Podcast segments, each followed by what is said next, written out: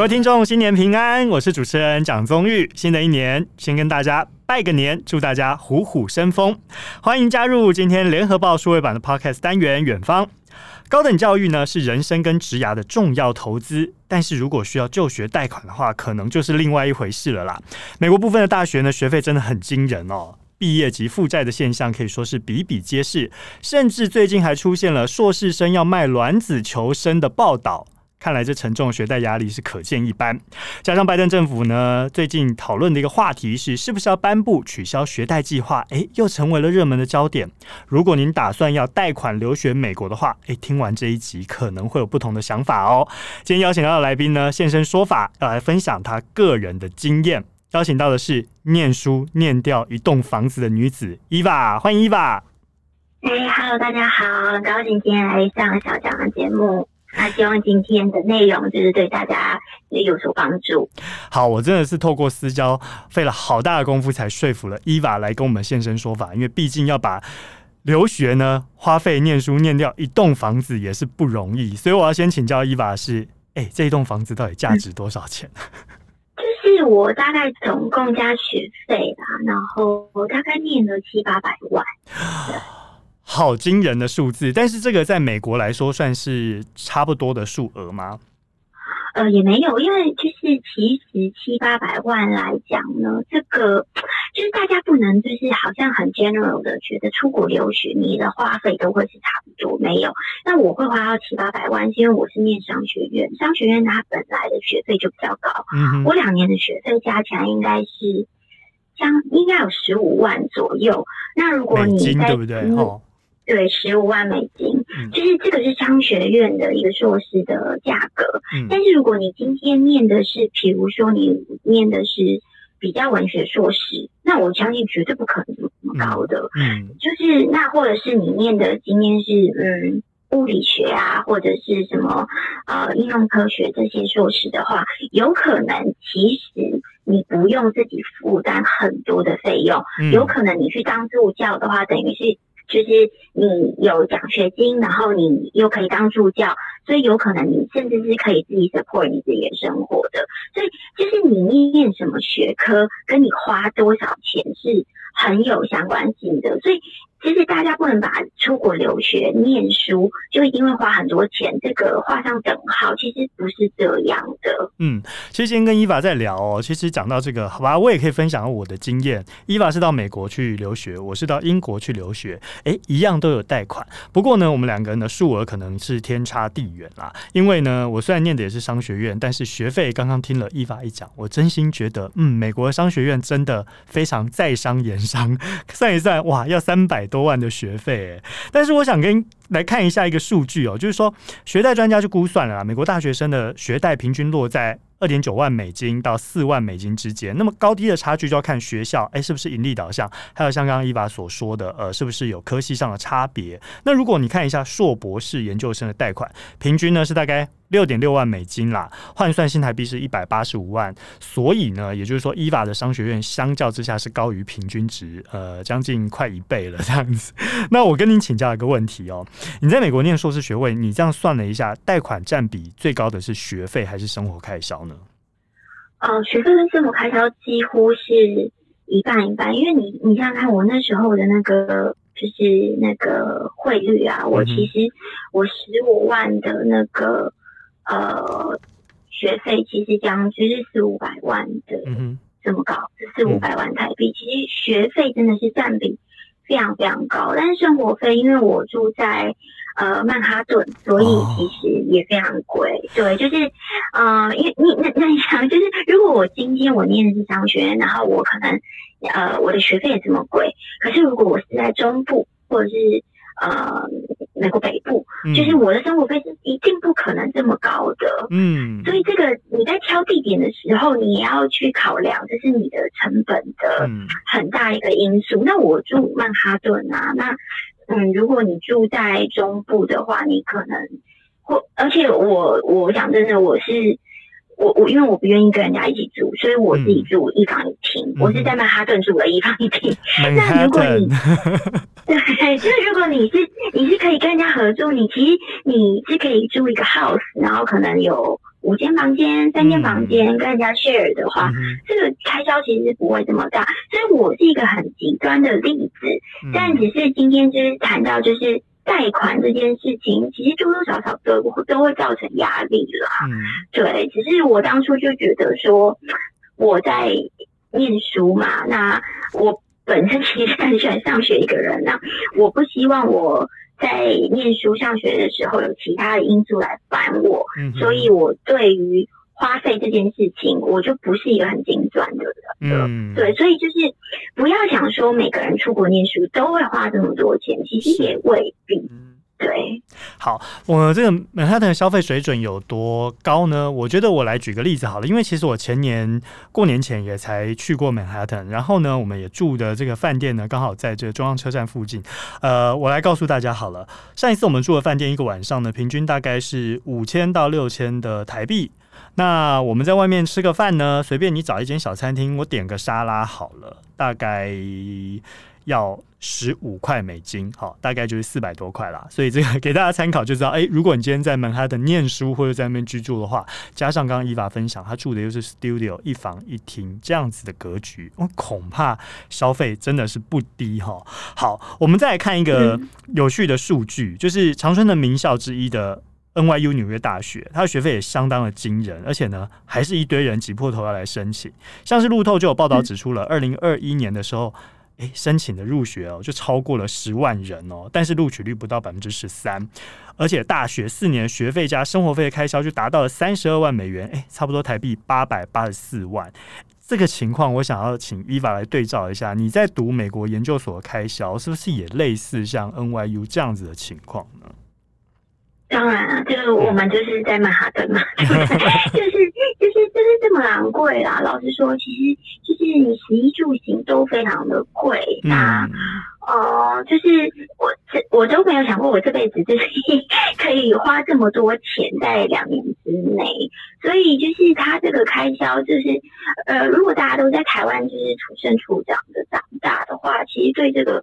开销应该会有一点难以想象的。嗯、那如果你是比较精打细算的人，对于嗯，对于钱啊，你都是算的很精准的话，其实我觉得在纽约，呃，除非你真的是呃家里给你很好的经济支持，要不然你的压力应该都会不小。老实说，嗯，其实在我眼中，我对伊娃的印象哦，就是。是个神经大条的女子，所以对于这部分肯定不会精算。好，我们来看一下你你身边的经验呢？有没有同学说，哎、欸，跟你一样，哎、欸，我也很舍得花，嗯、我就来贷款投资自己，投资自己的高等教育。嗯嗯嗯嗯，同同学之间也是有人有贷款的，可是我要再回到一个那个，就是呃。一个想法上面，就是我们今天是念到念的是商学院，所以我们会期待我们在毕业之后，就是我们可以拿到的那个年薪，其实应该是非常高的。就是，嗯，就是在我印象里面，商学院就起码我们那个学院，就是你毕业之后，你应该拿到年薪十二万美元，其实是不难的。嗯哼，不是一个困难的数字。那你如果可能做的呃更。更高阶一点工作啊，或者是呃更精精算方面的工作的话，你可以拿到更高的。那这个，如果你说哦，呃，毕业年薪十二万，那你从文学院硕士。毕业，你其实就拿不到这个数字了。嗯、所以你说哦，那商学院你有没有人就是哎，那我就贷了一笔，然后之后再来还投资自当投资自己，这个一定是有的。嗯、对，那你说哦，比如说文学院啊、呃，有没有人贷款然后为了投资自己？讲真的，就是念书求学应该是一个很开心的事情。我老实说，嗯、那一定也。念文学院的人一定也有人愿意做这件事情。念各科的各科系，我相信都会有人做这件事情的。我我相信这一点呢，就是呃，伊娃跟我应该是同样的想法，就是站在说呃，投资自己也是投资职涯啦。当然，这接受高等教育你也能够有不同的想法，倒也不是说哎、欸，我花了多少钱，所以我应该我回来赚钱我就要赚多少钱，用等比例去看。有时候可能是说哎、欸，出国留学或贷款出国留学，这个是个人的选择，也是一个哎、欸、你自己有所的人生期望，把它放成是一个人生清单哦。所以你刚刚算了一下，如果能够顺利毕业，拿到年薪十二。二万美金，差不多是年薪三百二十四万啦，所以推算一下。顺利的话，工作拿到大概三年，你就可以呃偿还掉这些学贷了。当然这是理想状态。不过就像刚刚伊娃所说的，这么高额的开销，真的不是每个人都负担得起。那你如果愿意哎试一下，或者说我为人生就冲刺这么一次，哎，或许也是一个可能。我们来看另外一个案例，就是美国研究生的学贷覆盖率呢是达到百分之七十三，所以看起来哎不光是我们这些外国留学生去当地留学，在美国当地呢自己学贷的比例也很高。哦，超过七成。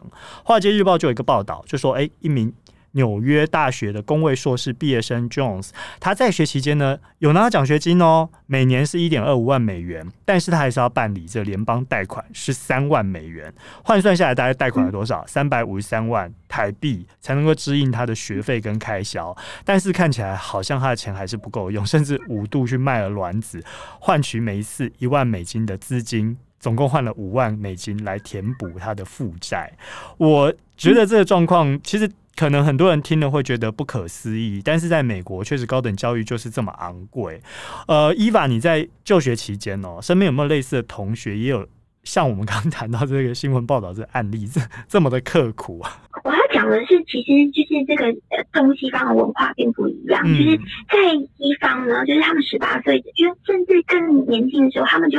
懂得他们必须要呃为自己的学费来负责，跟我们啊呃台湾人就是我们很大部分的父母都会把小孩养到大学毕业，可是在美国并不一样。所以说美国有这么高的这个贷款比例，我并不惊讶，因为对他们来讲，在他们的教育、他们思想底下，就是你十八岁之后，你就可以离开家，然后你就可以为你自己的人生全权来负责。那你说哦？呃，我身边有没有这样的例子呢？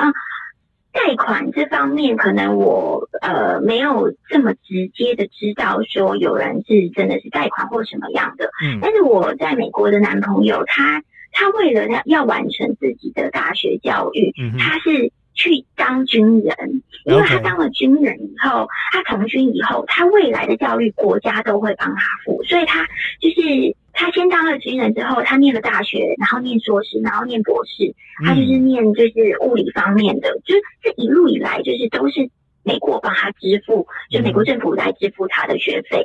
所以其实在美国呢，贷款是一个方法，你从军也是一个方法，但是你做生意，你一边工作，你一边念书也是很常见的。嗯，所以其实。呃，你说对，美国教育其实它的花费的成本比台湾要高太多了。嗯，可是其实美国的它的整个思想还有把呃小孩的养成教育，其实跟台湾是不一样的。嗯，所以大家大家在台湾土生土长，然后听到都会觉得哇，怎么会这样？怎么会那样？其实呃，那也只是文化不同而已。嗯，其实。大家也不用太过于惊讶，只是今天，因为我们都认为说美国教育可能他的方法比较好，他的思想比较先进，所以我们愿意离开台湾，然后到美国去念书，无非也就是为了你想要。体验一下，了解一下人家的思想系统，人家的教育系统，人家呃做研究的精神，人家做研究方法跟我们有什么不一样？所以这个就是出国念书花钱这件事情，你不能只看花钱，你要看就是你你想不想要有那个回报。如果你今天不想要有那样的回报的话，这个钱对的投资对你来讲。可能就不是一个正向的，你没有必要为了为了要去美国念书而花钱，这真的没必要。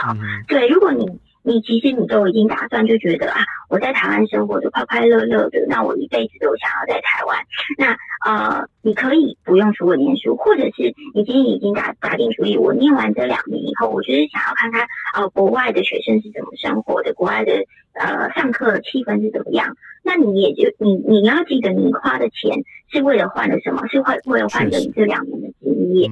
就是所以你在花钱的时候，你不能只看花钱，你要看你花钱你换得了什么？你为什么花这一笔钱？尤其这个，就像我我刚刚讲了，我这辈子都没有想过。你想想看，我两年在呃美国花了八百万，那是是不是二十四个月，我每个月花了三四十万？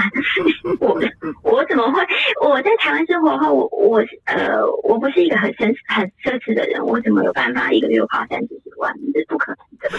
所以要看你你。对，你花钱是换得了什么？这样嗯，确实哦，因为就像伊娃所说的，这个你去留学目的不当只不单只是说，哎，我今天看到我以后可以赚多少钱来偿还我现在的贷款。当然，有些人是父母，OK，他们愿意资助你，这当然是好事。但是你去呃到了不同的国度，哦，接受这思想跟不同观点的冲击，还有你像刚刚讲这东西文化的差异，其实这都是人生完全不一样的体验。所以我们可以套一句网络梗图讲的，就是钱钱没有不见，只是变成你喜欢的样子，或许这也是另外一个可以解读的方式哦。我们来看一下，另外就是说，相较于其他的国家哦，美国硕博士薪资确实是比较高啦。刚刚伊娃在一开始有跟我们讲到，就是说，哎，像商学院出来毕业，大概可以拿到十二万美元的年薪。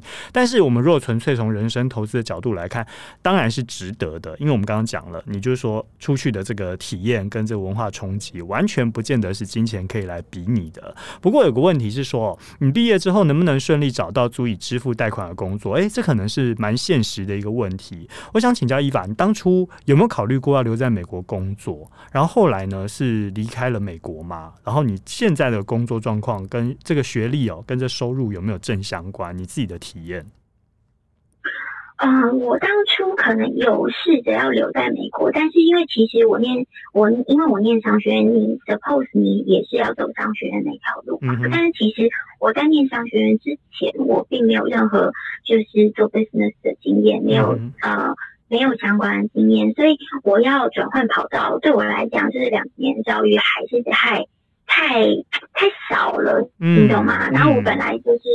呃，不是一个对数字有那种极度敏感的人，所以其实我在转换跑道上面不是很顺利。嗯，所以这就是回答第一个，我我并没有很成功的，就是转换到呃 business 的那个 role，或者对我没有拿到。然后第二个就是有一个很现实的，就是呃能不能留在美国？那当然那时候我的男朋友是美国人，然后所以那时候我们甚至在想说，如呃如果真的我是需要。留在美国工作的话，那其实我跟他就结婚，嗯、就是甚至我们都要想到这一层了。那可是呃，为什么我们需要想到那一层呢？因为在留在美国，就是他对身份的要求其实是蛮高的。是，而且你要留在呃美国的话，其实嗯，你要不有绿卡，你要不是公民，你要不然就是你真的能力非常卓越，就是呃这家公司。呃，觉得这个这个职位只有你来，嗯，才能做，他其他的美国人都比不上你，嗯，就我的国家的人都比不上你这个亚洲来的人，我一定要用你，那他才会开发亚洲市场。也也不一定，有很多，就比如说像呃很多 accounting 啊，或者是 finance 啊，其实都呃亚洲人都比美国人要有优势。嗯哼，对，那那我刚刚也讲了，我就是我没有任何商业。所以我不可能去做那些工作嘛。是。然后，然后，所以，呃，我没有拿到呃呃从商的职位，然后我也没有留在美国。嗯。然后，呃，所以，呃，这两个都不成功。那这两个都不成功，也不代表说我念这个学位就没有什么意义啦。嗯、老实说，因为我终于在人生中尝。尝到了也不能说第一次，我不是一路顺利的人，但是我是尝尝到最惨烈的一个经验，就是 原来我的人生可以失控到这种地步。就是我我我终于明白一点，是你努力真的不一定有收获。嗯、我我甚至那两年，我任何努力都没有收获，嗯、就是真的是你没有呃，当然我没有什么家破人亡或者破产什么都没有啦，没有那么夸张。嗯，但是我的确是有。经济压力，这辈子最深、嗯、最深的挫败感，当然经济压力是一个很重的压力。嗯、就我没有想过我会花那么多钱嘛。嗯、对，那呃，然后那如果回到我现在的工作的话，呃，我的确是在从商了。我在亚洲，我回到亚洲，呃，是是从事商业方面的工作，所以呃，这个学位有没有帮助？它一定有帮助。嗯，那嗯。我不能说它完全的没有用，然后，但是你说我再选一次，我会不会会不会这么的，就是孤注一掷，就是觉得我一定要念，然后我无论如何花两千万我都要念，未必，但是就是一定有其他的方法可以，嗯呃拿到我现在为止，然后呃取得我现在的知识系统。那只是我今天我我在当时选的是一条最不可控，然后最挫折，然后花钱也最多的一条路。好，我突然发现我们今天讨论的话题呢，好像要来一个真心话大冒险的感觉。因为 伊娃跟我们分享了这么多，我好像也应该把我自己的一些呃个人故事跟大家分享，特别是留学这一块。其实我觉得我的情况跟伊娃有一点类似，一样是贷款出去念书，但是呢，我在英国的时候，哎、欸，原本也想说，哎、欸，有找到很好的机会啊，KPMG 那么大的集团愿意要给我 offer，但是我非常不幸的，正好那一年碰到了欧洲，其实经济已经开始不好了。所以呢，他们也基于保护自己青年就业的原则，嗯、所以呢，就呃，英国外交部采取了一个比较避重就轻的方式。也就是说呢，雇主虽然愿意给我这个 offer，呃，但是英要求我必须先去跟英国外交部申请这个 working visa。但是当我呃写信去跟英国外交部交涉的时候呢，他才告诉你说，哦，不好意思，你要先拿到企业的 offer 才能给你。所以这其实就是英国政府的一个手段啦。他就告诉你说，啊，你们可以打包回自己国家了，或者是去其他的地方再去努力吧。好，于是乎呢，所以我就跟伊娃一样，其实并没有那么顺遂的都待在自己留学的国家。哇，突然觉得，哎、今天变成真心话大冒险，分享了这么多 个人的故事。好，所以伊娃就是你刚刚提到，你说这个确实开销很惊人，然后呃，有机会的话，你会觉得要放弃，还是说？改选其他国家试试看，比如说像我一样啊，到英国可能花费没有那么高，然后我们一年就可以毕业，虽然课程很紧缩了。嗯嗯嗯，我觉得可能就是，呃，我就是比较脑筋比较直的人，嗯、然后我可能会，我在我当时我就觉得，我唯有去念。这个学位，唯有去那个地方，我才能得到我想要得到的东西。嗯，但事实上我就没有得到我想要的东西嘛。所以其实要到，就是要到终点的路有很多条，不是你现在看的。你觉得是他就是他，嗯，就是你，其实因为我们每个人做的选择都会受限于自我的生活经验。那你其实我觉得，就是因为我我们现在这个年纪，都就是我们再回过头看，就是会会觉得说，如果当初我是，比如说我多去参考一些别人的意见啊，或者是我多去呃参加什么样的社团活动啊，或者是我多。拓展一下我的人际关系啊，到不各个不同的不同的圈层的话，也许也许我其实不用念这个学位，我一样是能够拿到我现在的工作，然后并且可能也做得很好。就是呃，但因为我们都没有办法回头嘛，可是我们都是走了这一条路，就是。如果我们今天啊，就是因为今天想讲，我们最主要是要讲学贷这件事情。嗯、那学贷这件事情，经济的压力绝对是你毕业之后马上要面对、立刻要面对，而且绝对最沉重的压力。所以你不可能，就像我刚刚讲的，好像都云淡风轻，就是哦，我一个月花三四十万，那、嗯、哼我现在还多少钱什么的。你当你毕业之后，你没有拿到。一个足够偿还你贷款的工作的时候，那个压力会让你觉得你这个人真的是个绝对的 loser。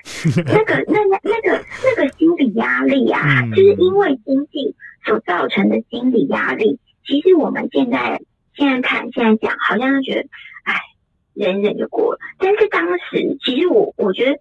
起码我啦，我那时候是觉得天哪，我怎么把自己的人生搞成这样？嗯、就是我怎么回去跟我爸爸交代说，嗯、我我我要把他那个房子给弄丢了。就是我我爸爸这么的慷慨，就是说好，那你们拿拿爸爸的房子去贷款，爸爸、嗯、爸爸爸爸不担心，就是嗯、呃，你能不能还？嗯、对，爸爸不担心。但是我要是我真的还不了，那我我爸爸房子，我们就是势必要卖了那一栋房子。嗯、那我会。觉得我有多丢脸，我有多让我家人担心。我当初是多，嗯，就是好像就是说，哎、欸，我拿到很好的 offer，我拿呃，我要进很好的学学校念书，我要到很好的地方工作。我告诉你，你没有一样完成的，嗯，你你真的是就是对你有一样毕业证书，And then 就是你你没有你的下一步，你知道吗？对不对？然后然后你还你还欠了好多钱哦，然后呃你还不知道怎么对家里人交代，那个立即的压力在当下真的是快要扛不住，真的真的。嗯、所以呃学贷这件事情，或者是要不要出国念书这件事情，我觉得大家可能都要提早的去想，然后你一定要想到最坏的那一步。如果你今天你就是好，你在英国待不下来，你在美国待不下来，你在新加坡待不下来，你在 whatever 国家，你就是待不下来，你就是要回到台湾，你就要面对我们台湾这个不正常的薪资结构，你可以扛吗？这个这个这个费用你，你你愿意来承担吗？或者是你有什么解决方法？如果你左思右想，你其实是想不出来的，那我真的觉得你不要。随便踏出这一步，因为就像就像小蒋刚刚讲那个例子，就是啊，他去卖卵子，嗯，嗯，不是我去卖，是新闻报道的那位女学生去卖。报道的报道的那个女主角她去卖卵子，嗯，你有必要走到那一步吗？或者是你甚至都走到了那一步？你可以解决你的经济压力吗？嗯、有可能你还是不行哦。嗯、那你是不是要跟我之前在美国交往的男朋友一样，他去从军，然后这个国家愿意帮他付一路的学费，但是他从军的那几年也是他最不快乐的那几年。嗯、他人生很，他很年轻的时候就把自己很。很重要的时光花费在了军队里面，然后然后跟自己讲说，我一定要赶快怎么样，就是可能出去，我就是为了要念书。你要有多大的决心，然后才让自己成为一名职业军人？而而而你这样做的目的是为了让你能够再受大学教育。就是大家出国之前一定要把最坏的那一步打算好。如果你觉得最坏的那一步你都能够面对的话，不可以，你去做，但是你不要以为最坏不会发生。我跟你说，它就发生在我身上。哎、欸，我今天听了伊娃这样讲，我真心觉得这一集的听众真的很值得哎，因为啊，我们之前聊还没有聊到这么多内心故事，你知道吗？好吧，我觉得我这边也要鼓励一下伊娃哦，就是这些都是我们人生的选择，路途或许不如预期，但是都是我们人生的记录，回首看时一定很精彩。对啦，就我就像我，我如果没有就是走过这一道，我要怎么跟大家讲说你算清楚？对，因为我一定会很天真的讲说去加油。嗯，我告诉你，我现在已经不会这样子，不会这么天真的。嗯、你要想最坏的那一步，但是那我现在是好多也没有好多人，可能五六年过去了嘛，我就觉得好，我逐渐拿回我人生的掌控权，我就觉得。现在的确是比较稳定一点的，嗯、那会不会再做？那我就跟大家讲，终点如果就是同一个路，一定有很多条，贷、哦、款是其中一条，从、嗯、军也是一个选项。民国重庆好像没有，我不知道有没有这个这个这个福利啦，就是对，在美国应该有，应该有补助啦。我想哦，不过这个 可能我们要去查一下。好，我们现在看到这个伊娃跟我们现身说法哦，那我们也来举一下美国的例子好了。其实美国就学贷款问题哦是由来已久，也不是这一朝一夕才发生的啦。而且来看一下几个政治精英哦，他们其实也都背负学贷哦，就像伊娃所说的，哎，十八岁以后经济独立，自己想办法。比如说像去年十月首。都来访台的德州共和党的参议员 Ted Cruz，他就说他以前欠欠过的学贷就十万美金啊，大概新台币两百八十万，直到四十五岁才还清。哈，伊娃跟我都还没有四十五岁了，我们还可以努力一下。然后呢，前总统奥巴马夫妻呢还清学贷分别是四十四岁跟四十一岁。哎，听到这里，嗯，伊娃，我觉得我们两个要好好加油一下。对对对对对，要赶快，要赶快，好，其实这些平民出身的政治人物，靠着自己偿还学贷到中年，其实听起来蛮励志的啦。不过有点讽刺的是，说奥巴马任内的学贷总额也跟着飙升。比如说，二零一七年卸任的时候，哎，这规模就达到一点五二兆美元，一直到二零二一年，现在换拜登政府喽，他的任内呢达到了一点七五兆美元。那学贷的总人数，哎，非常之多，四千三百二十万人哦。所以这看起来，哇，这数字真的是很惊人。但是也印证了。刚刚伊娃所说，其实在美国，哎，这样家常便饭呐、啊。那你自己要念书，你就要自己做选择，你自己就要想办法找经济来源嘛，对不对？好，好，我有一个务实的问题，我们回归来看，就是说，纽约人寿的一项调查就显示说，美国学生如果连本带利全数缴清学贷，平均时间是十八年半。好，一般还款的期间大概落在二十年到二十五年左右。当然了，你如果越晚念，那我保证你不止到中年，你可能到老年还在还。我想请教一下伊娃，你自己有没有规划一个还款年限？嗯，我觉得是这样，就是你其实这个其实这些数字它都很简化了，嗯、就是还款这件事情。嗯，就是你要想说，今天如果你去借这个学贷，呃，在美国我不知道利率是多少，可能大概都七 percent 左右，算是比台湾高很多。Okay. 嗯，是对，就是这个学贷它是好，如果是七 percent，嗯，八 percent 好了。但是你有没有讲过说，在像奥巴马跟他的太太，他们都是很优秀的人，嗯、他们的收入都很高，为什么他们会到四十几岁才还还清贷款？这绝对不是因为他们还不起，嗯、这绝对不是，而是因为他他今天就是。他把其他的钱拿去做，我不知道你你你可能做金融操作，或者是你可能买了房子。对，所以其实你不是没有这一项能力，就是去还这个钱，而是因为你真的就是七趴八趴嘛。那如果我讲真的，我今天买个什么金融商品，它的固定保证回收它是。九趴十趴，嗯，那在美国并不是一个很难的事情哦。嗯、那你你那你为什么会把你的钱拿去去还呃学贷呢？你不会嘛？你会去拿呃拿去买金融商品嘛？就是这个还款，我们不要只看这个很标签，就是说哦你会呃多久还款，然后你你还得多辛苦，你不可能。他如果今天他都已经能够呃做到参议员众议员了，就是这些钱对他来讲。理论上都不应该是一个问题，而是他在自己的个人的资产的分配上、调配上，他是怎么来做这一项还款的。所以，我相信，如果你今天都已经出国念书了，你对自己的资产的分配一定会有一个更清晰的一个图像。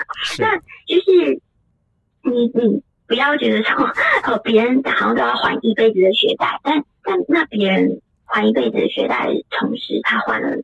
四间房子呢？那你怎么样？哦、对不对？不过，但是这个是要建立在所谓台湾不正常薪资结构的状态之下啊，那就是比较困难了。对对对对对，就是就是，如果说你真的是呃回来台湾，然后呃，我讲嘛，你最糟的那一步一定要先讲好。嗯、那如果你回来台湾，然后你甚至你的薪水在跟你出国之前是没有任何的加加。就是没有任何的提升的话，你要怎么还这项贷款的话，是你看你在出国前就应该想清楚，你不应该毕业的时候才想说完了完了我还不起。嗯，对，应该不是这样的。对，好那你问我说我嗯，是你个人的规划，对，对我个人的规划呢就是啊慢慢还啊，我也不着急，没关系，我们我们距离中年结束还有二十年的青春。对，就是没关系，我只能说没关系，我一定还得清，就是我们比命长。真的就哎、欸，我们比命长，我们一起加油。不过刚刚伊法呢也跟我们谈了这么多个人的故事，我觉得也要给你一点 feedback，就是说我们大家讲到，哎、欸，教育其实本来的目的就是希望能够促进阶级流动啊，能够造成这样一个翻转的机制。而且呢，现在美国学校啊，并不是说都真的。把高学费门槛定的这么死，比如说像常春藤名校里面的布朗大学跟康奈尔大学，诶，他们就有优惠方案哦。如果家长年薪在六万美元以下，而且家庭的总资产在十万美元以下，大学生也可以免除学费，目的是要缓解美国高学贷问题。哈佛大学。则是呢，采取累进学费制，就是说，你看你家长的经济能力，年收入六点五万以下的家户，子女免学费；六点五万到十五万美元的家户，学费收取 ten percent，就是年家户所得。那超过十五万的，嗯，我们就收取至少百分之十的年所得。所以，嗯，这样看一看，我们是不是当初应该如果有这个消息的话，伊娃也就不用背负这么沉重的 压力，或许可以作为一个参考哈。是的，是的，嗯，没错。好，那我们今天的节目呢，也差不多到这边，也非常谢谢伊娃透过了念书念掉一栋房子的经验，嗯、来告诉我们分享了这么多切身的议题。今天也非常谢谢伊娃喽。好，谢谢小蒋，希望大家觉得这个这一集 podcast 对大家有帮助。嗯，好，那我们远方下次再见喽，拜拜。好，拜拜。